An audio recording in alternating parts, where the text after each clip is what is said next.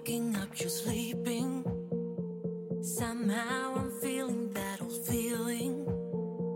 You're wide awake when I am dreaming. Morning，各位英语口语每日养成的小伙伴们，大家早上好，我是姚老师，Welcome back。今天的话呢，我们将会在节目当中教给大家这样一段台词，一起来看一下。You are both gonna have to take this up with the judge. You're both gonna have to take this up with the judge. You are both gonna have to take this up with the judge. 这事儿呢，你们俩去跟法官谈吧。You're both gonna have to take this up with the judge. 这句话呢，我们在读的时候注意一下这里的 take this up 这三个单词呢，前两者当中有不完全失去爆破，而后两者当中呢有连读，所以这三个词呢放到一起就会变成 take this up，take this up。Marcel! Have you done to him? That's my monkey. That's Patty. Patty the monkey. Are you insane? Come here, Marcel. Come on. Come here, Patty. Come here, Marcel. Come here, Patty. Here, monkey. Here, monkey. Here, monkey.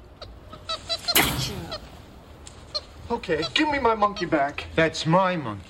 You're both gonna have to take this up with the judge. That's not my monkey. Just the dress is mine. You can send it back whenever. All right, I want my monkey. No. Oh, come on, Luisa. Sorry, prom queen. You had to be a bitch in high school. You couldn't have been fat.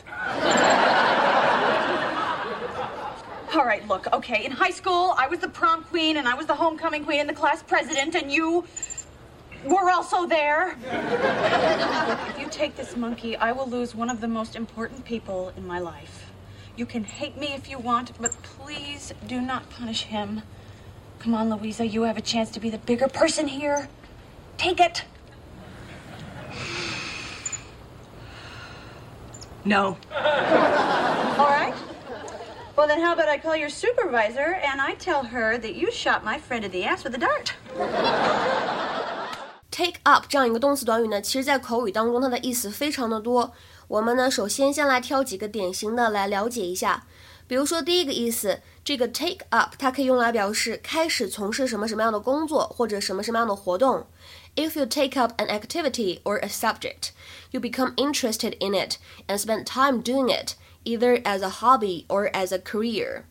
比如说，举一个例子，Angela used to be a model and has decided to take it up again. Angela used to be a model and has decided to take it up again. Angela 呢以前是一位模特，现在呢她决定重操旧业。 第二个意思，这个动词短语 take up 也可以用来表示占用的意思。If something takes up a particular amount of time, space, or effort, it uses that amount. 比如说，我知道你有多忙，当然了，我也不想占用你过多的时间。I know how busy you must be, and naturally, I wouldn't want to take up too much of your time. I know how busy you must be, and naturally, I wouldn't want to take up too much of your time.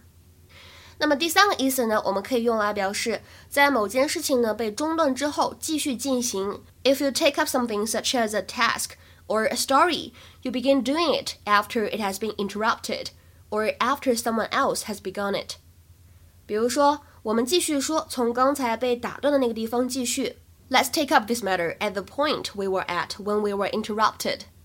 Let's take up this matter at the point we were at when we were interrupted. 当然了，这样一个动词短语 take up，它呢还有很多其他的意思。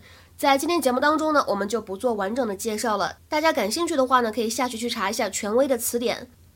那回过头，我们来看一下今天视频对话当中出现的 take something up with somebody，应该是怎么样的一个意思？如何来理解呢？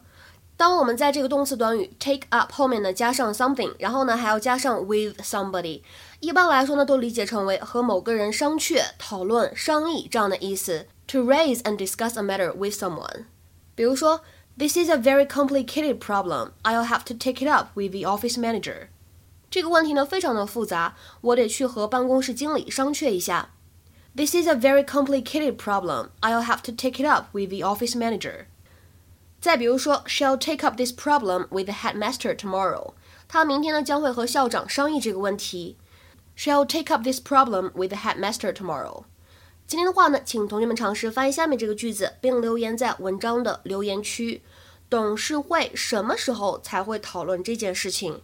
这样一个句子应该如何使用我们刚才讲过的短语来翻译呢？期待各位同学的踊跃发言。我们今天节目呢就先讲到这里了，拜拜。